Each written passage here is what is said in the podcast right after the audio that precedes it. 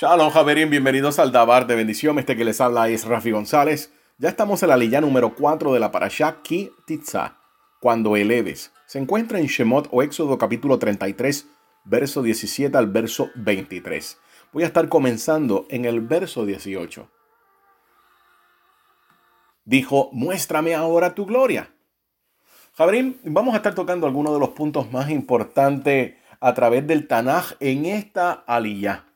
Primeramente vamos a definir unos términos que desgraciadamente a falta de conocimiento y entendimiento de las expresiones idiomáticas del antiguo Medio Oriente, se interpretan o se colocan palabras que no le dan honor al término en hebreo. La palabra que encontramos aquí o la oración en hebreo dice así. Eni Nach et.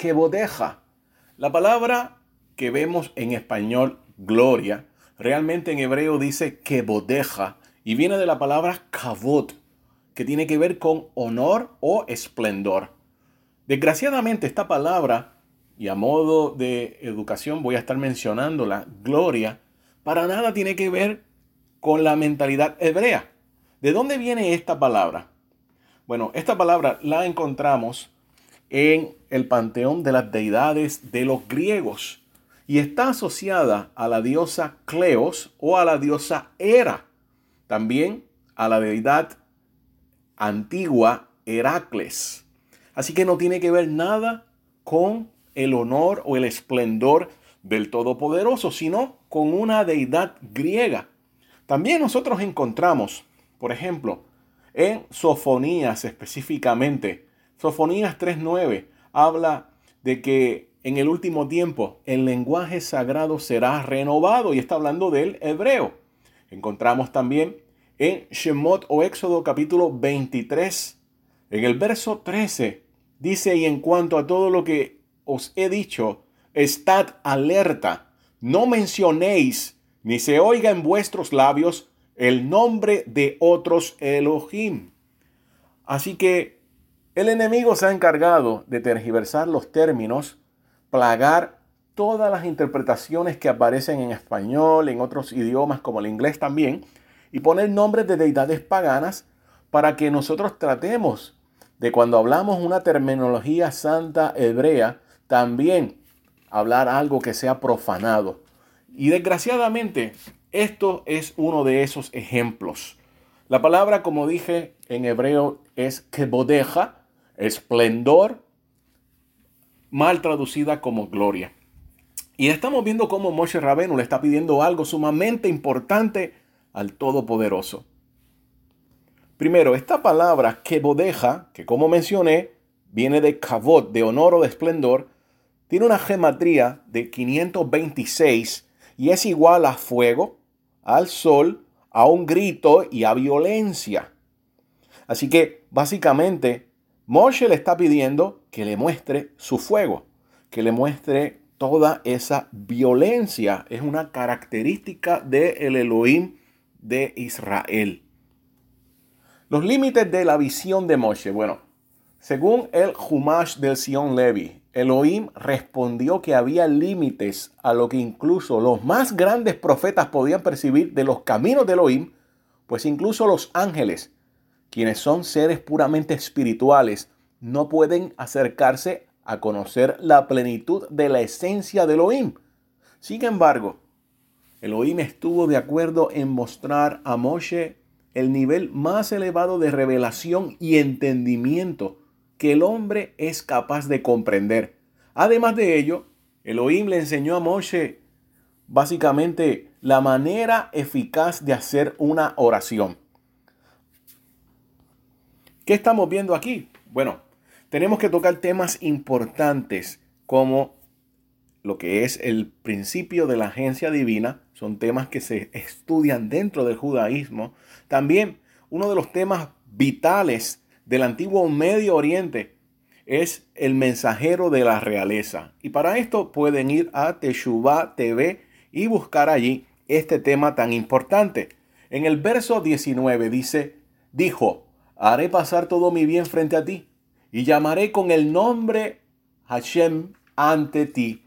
Tendré gracia cuando la haya de tener y seré misericordioso cuando haya de serlo. Se puede notar cómo se cambia de primera persona a tercera persona. Cómo el malach o el emisario de Hashem habla sobre él mismo, sobre él mismo debo decir, y la autoridad conferida por Hashem. Recuerde que a Hashem nadie lo ha visto ni lo puede ver y ya pronto vamos a examinar algunos de los textos.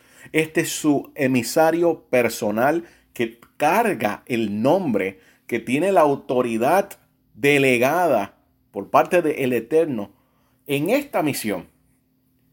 Esta palabra, el nombre, el nombre de Hashem o el nombre sagrado, el nombre de las cuatro letras.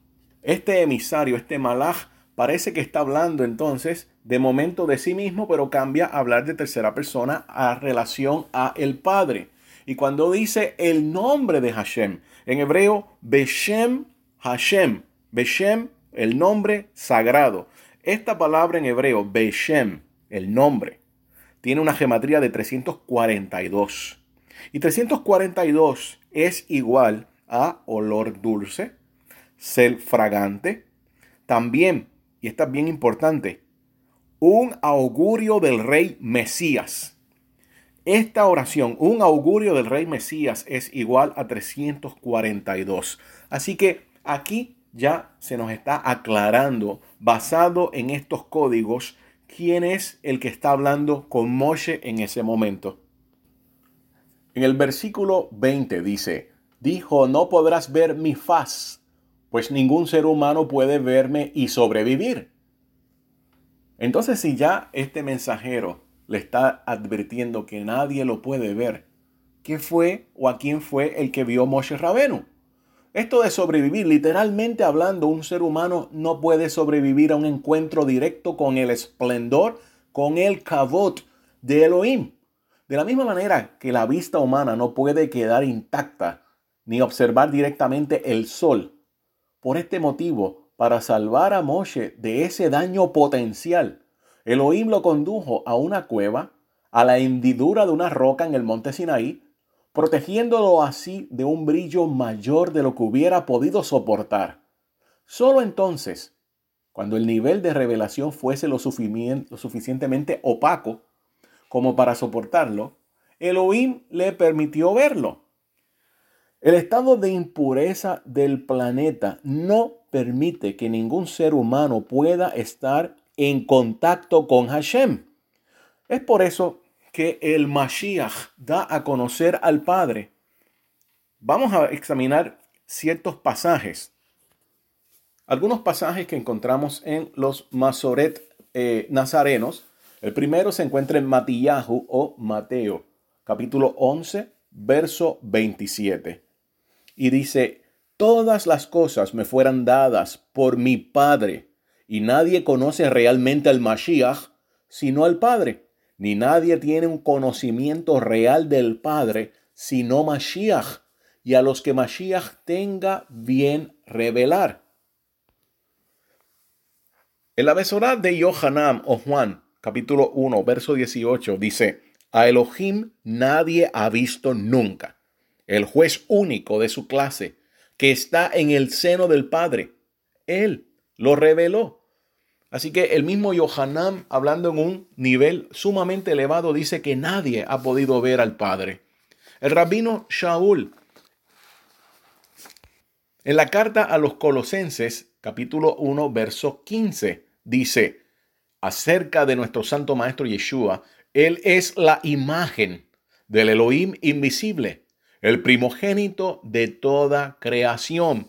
Primogénito significa que fue el primero de lo que es toda la creación. ¿Quién dio la palabra para ser creado? ¿Quién dio la orden? Obviamente el Padre. Aquí estamos viendo que son dos personas separadas. Ahora, en la montaña, en el monte Sinaí, donde el Eterno va a estar, o el emisario del Eterno va a estar ubicando al mismo Moshe en una grieta, en una eh, básicamente en una cueva, como dice el comentario. Debemos percibir este monte Sinaí primeramente. Eh, todo el principio del monte es sagrado y es un equivalente a los atrios de Israel, Luego, la cima del monte es el lugar santo o el lugar Kadosh. Esa pequeña grieta donde está esa cueva viene a ser una representación del lugar santísimo, donde Moshe Rabenu puede estar viendo algo sumamente elevado, sumamente eh, inspirado en otro nivel. Algunas personas dicen que fue una visión. Ahora, ese lugar, el Makom, el lugar. Makom es igual a 186 en Germatría y significa también Elohim es el hacedor. La palabra Hasur, Hasur en hebreo, significa la roca. Esta roca, la roca, tiene un valor numérico de 301. Es el mismo valor numérico de la palabra Esh, que es fuego en hebreo. También encontramos que 301 es igual a la expresión God's Kingdom o reino de Elohim. El nombre Emanuel es igual a 301. La expresión el pan de vida es igual a 301. Así que podemos ver de quién se está hablando, a quién es que está viendo en este caso Moshe Rabenu. Muchas personas, y específicamente esto viene en el sector del cristianismo, movimientos evangélicos, hablan de buscar la presencia de Elohim en oración hablan de buscar el rostro de Elohim, hablan de experimentar el esplendor con la palabra que no está correcta, gloria de Elohim. Y desgraciadamente esto es por una falta de entendimiento de las expresiones idiomáticas en el hebreo, sabiendo que nadie puede ver a Elohim y resistir.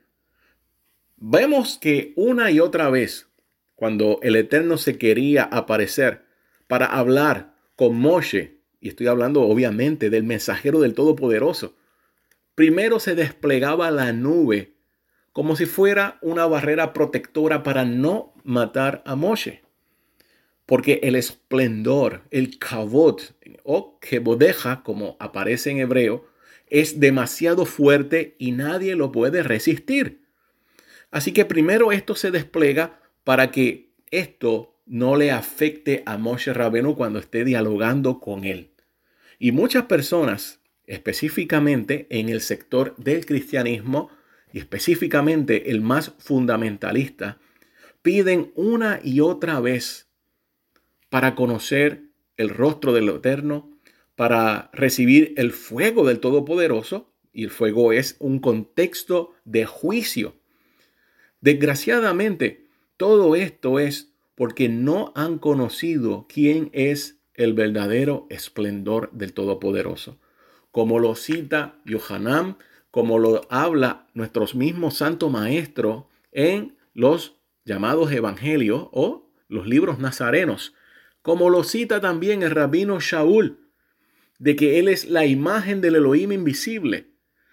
Todos y cada uno de ellos están buscando conocer ese esplendor porque no conocen a el rabino judío Yeshua que enseñó Torah. Conocen a la parte griega o romanizada de ese Mesías con otro nombre.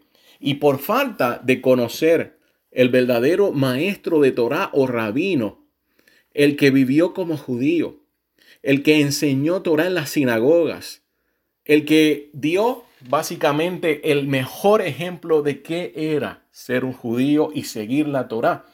A falta de este conocimiento, porque se sigue pensando en el Mesías romano, en el Jesús del cristianismo y no en el rabino Yeshua que aparece en Israel caminando, hay una gran necesidad de experimentar un nivel de intimidad con el Todopoderoso como lo estaba haciendo en este caso Moshe Rabeno. Y entiéndame, cuando hablo con el Todopoderoso, estoy hablando a través del que lo dio a conocer, el Mesías judío Yeshua.